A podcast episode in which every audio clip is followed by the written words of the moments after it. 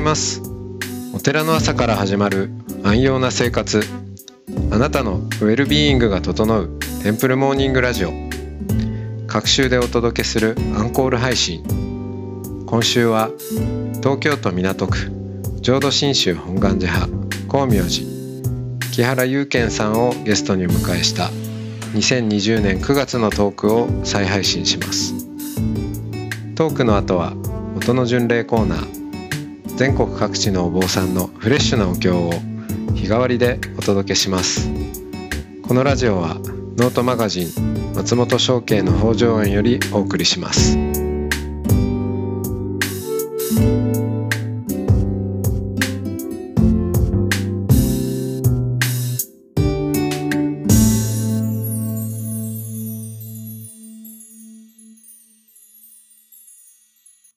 おはようございます。おはようございます。はい、えー、木原祐健さんにお話を伺っています。あのーまあテラスのお話を聞きまして数えきれないほどの方の傾聴を重ねてきたと、はいたくさんの人の荷物をはい。まあ一緒に背負うっていうのか荷物を下ろすお手伝いをするっていうのか。うん。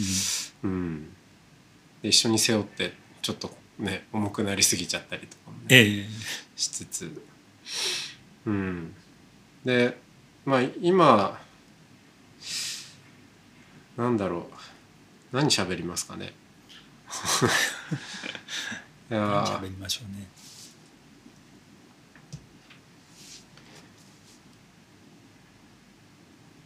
木原祐健は僧侶としてあ、どこへ向かっているのか？どこへ向かっているのか。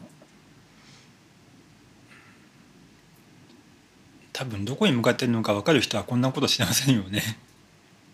うんうん。何かしらその向かう何かっていうのがあの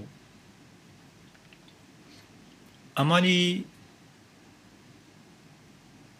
普段から考えてないところがありまして、うん。いやちょっと変な言い方かもしれませんけども。どこに向かうとか、そう、うん、何でしょう。今ここにいるってことがすごく自分にとって大事なことかなって思っているのでもどこに向かうのっていうよりもあの今ここにいますってことは感じているというそんな感じなんですけどね。うものすごいお坊さんらしいお話をしてくれました今ここマインドフルネスでもねよく言ってますよねそうですね。うんまあそうだよねあのどこに向かうも何も今ここにいるんだからそうなんです。うんうん今ここにいることを忘れてしまってどっかに行くことはできないんじゃないかなってことをいつも思ってるんですよね。その通りですね。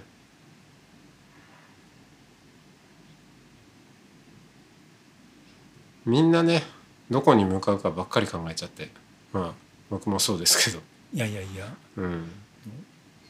多分そのどこに向かうかってことを一時考えすぎてまあそれは多分やめようと思ったのかもしれませんね自分の中で。うん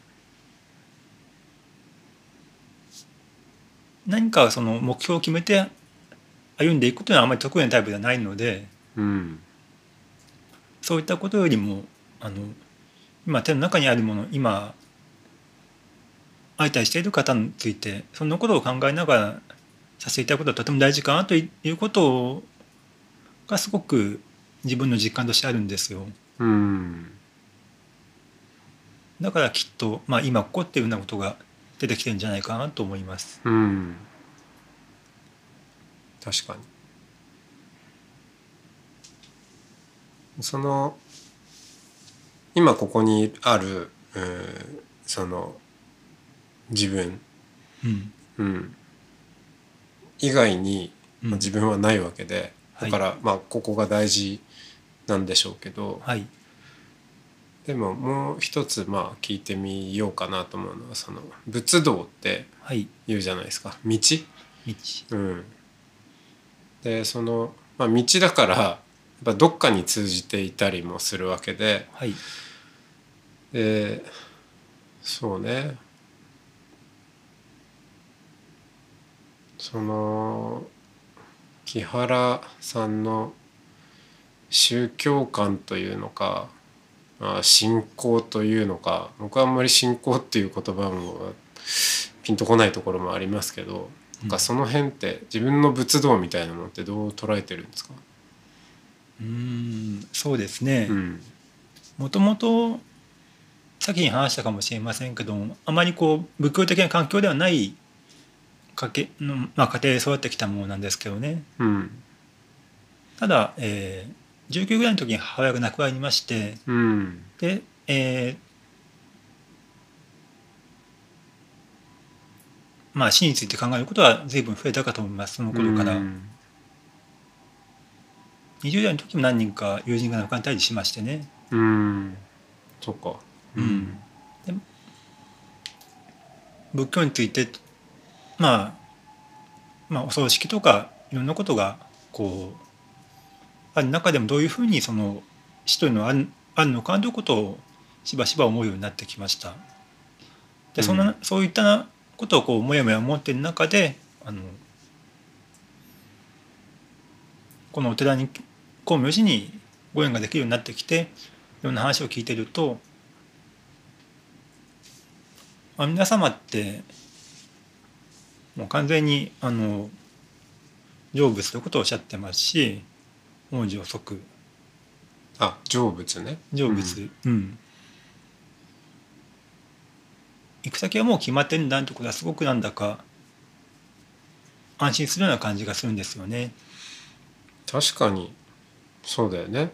うん、えどこに向かってるんですかって聞かれてもね。いやまあ成仏ですよと、うん。うん、あの決まってますからと。ええ。いう話でしたね、そうそう、うん、そういえば。そういえば。浄土真宗は。そうそう忘れてましたけど。そう。まあそうなんです。ん。あの母親や友人だけじゃなくって思い出してみると僕結構昔の頃からいろんな方のまあ死と近しいところにいてですね、うん。僕自身結構小さく、まあ、未熟に生まれたこともあり、うん。あとは大きい怪我をしたりとかしてうん、半年くらい小児病棟にいたんですよね。うん、入院？入院。うん。うん、でそこで多分同い年くらいの子たちがいろいろそこの病棟の中にいたりとか病棟の中で急に亡くなっちゃったりとかもやっぱりするんですけども、そういうことをたまに今でも思い出す思い出すわけなんですけどね。うん。でどんな形でいつ最後が訪れる訪れるかってことは本当に分かんないもんだなってことをこのどっかに昔からあったんですよ。うんだからうん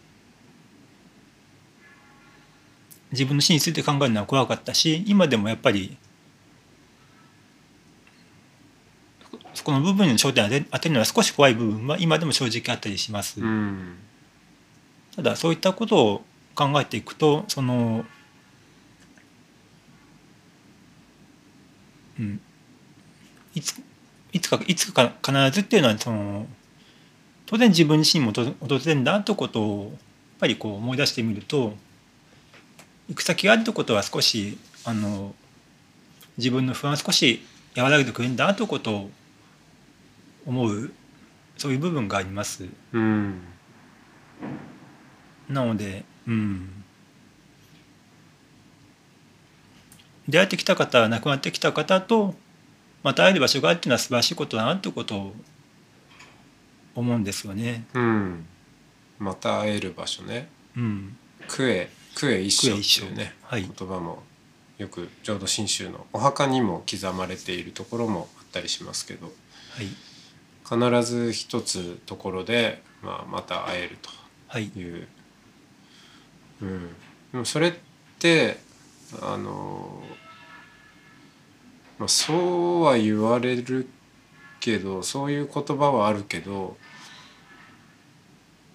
でもそういう言葉はあるっていう話とはい。自分が本当にそうだと思う信じるっていうかあの信じるっていうのはどっか疑ってるはい言葉でもあるじゃないですか。はい。うん。このお金をね貸すけどあなたを信じるからね。絶対信じてるからね。必ず返してくれるよねって多分信じてないからね。そうですね。念をしてるわけで。ええ。だからうん。そそれよりもっと先に行くとまああえて言うなら知っている感うん。が結構重要なのかなと思っていてあのそうなることを知っているっていうか。う、んうん。うん、そこはどんな感じどんな距離感なんですか？その木原さんにとって、えー行き先。行き先そうですね。やっぱり行ったことないからね。当に知ってるとは言い言い難いんですけども、まあきっと誰かいるんだろうなっていう感じの 温かい実感が自分の中にはある気がします。温かい実感いいじゃないですか。うん、誰かいるんだろうな。まあ誰かってまあ雑白な言い方しましたけども大事な亡くなった方々がうんきっとその思う形でいらっしゃるのかなと思うとうん少しほっとするような気がします。うん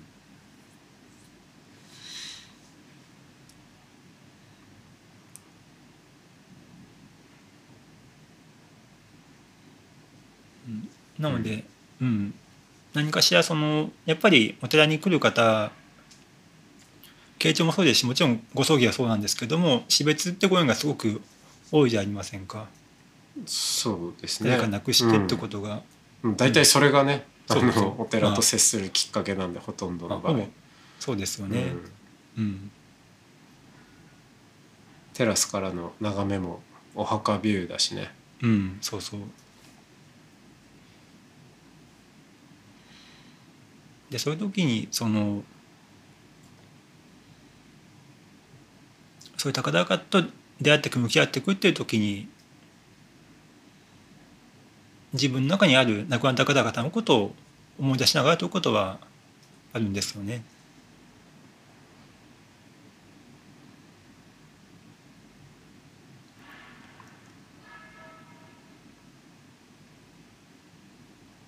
木原さんにとってのそのそうね。まあ身近な人でいいですけどその死者、はい、うん、亡き方はその距離感ってどうどんな感じなんですか？いつかまた会えるっていう感覚なのかあのいつも近くにいるっていう感覚なのかとかまあ多分いろいろあるかな。人によってね違うかなと思うんですけど。距離感は本当に様々ですけれども、うん。あの思い出した時にそこにいてくれるような感じがします。思い出した時にそこにいてくれる。ええ。うん。まあ普段からいるんでしょうけども、ふまあ普段は意識してないんでしょうけども、僕の方がふと振り返った時にきっと見てくれてるのかなってそんな感じのうん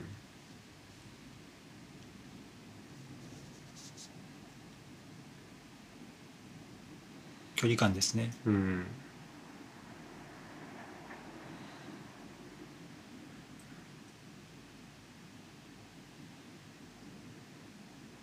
自分もいつかうん、そこに行く感じ？だと思います。うん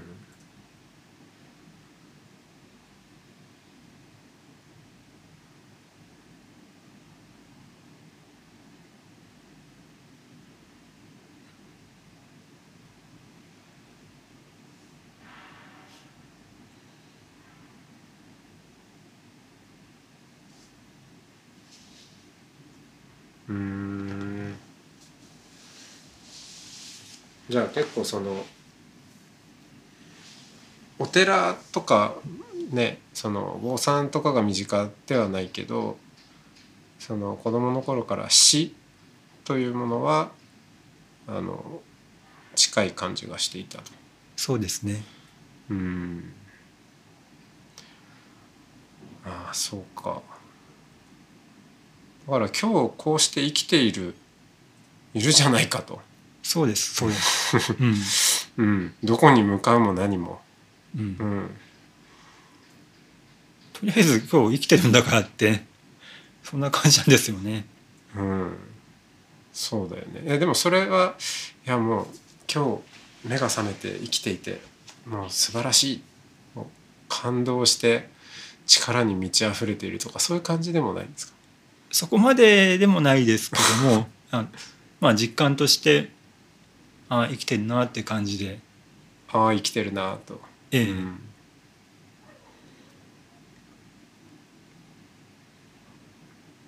思います。うん。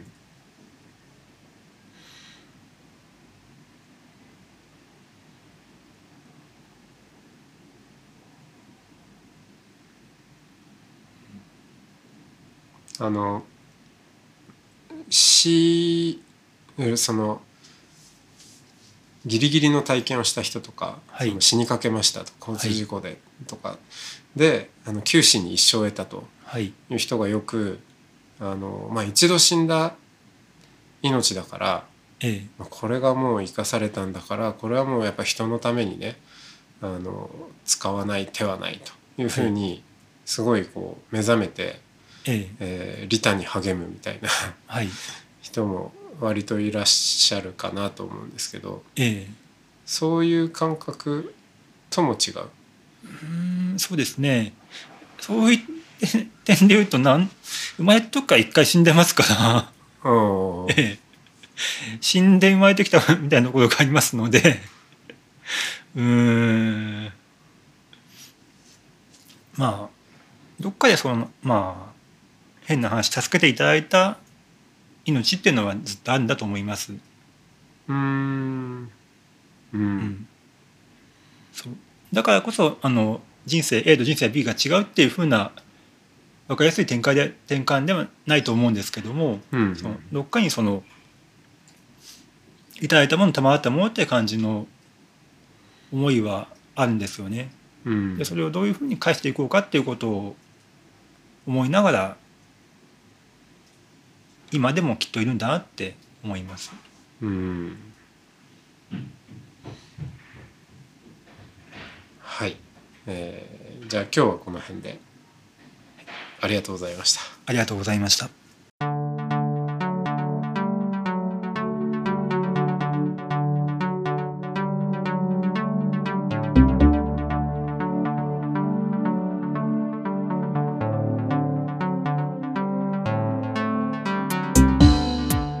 いつもテンプルモーニングラジオを応援してくださりありがとうございます番組を継続支援してくださる TMR サポーターを募集しています詳しくはテンプルモーニングラジオ公式ホームページ radio.templemorning.com ドネーションのページをご覧ください。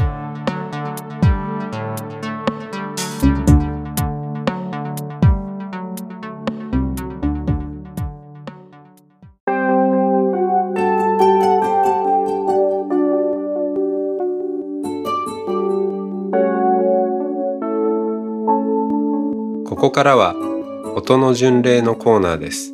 全国各地のお坊さんのフレッシュなお経を日替わりでお届けします。登場するお経やお坊さんに関する情報はノートマガジン音の巡礼をご覧ください。トークゲストへのメッセージやお経の感想などもノートマガジン音の巡礼ウェブサイトのコメント欄でお待ちしております。それでは今朝も音の巡礼いってらっしゃい。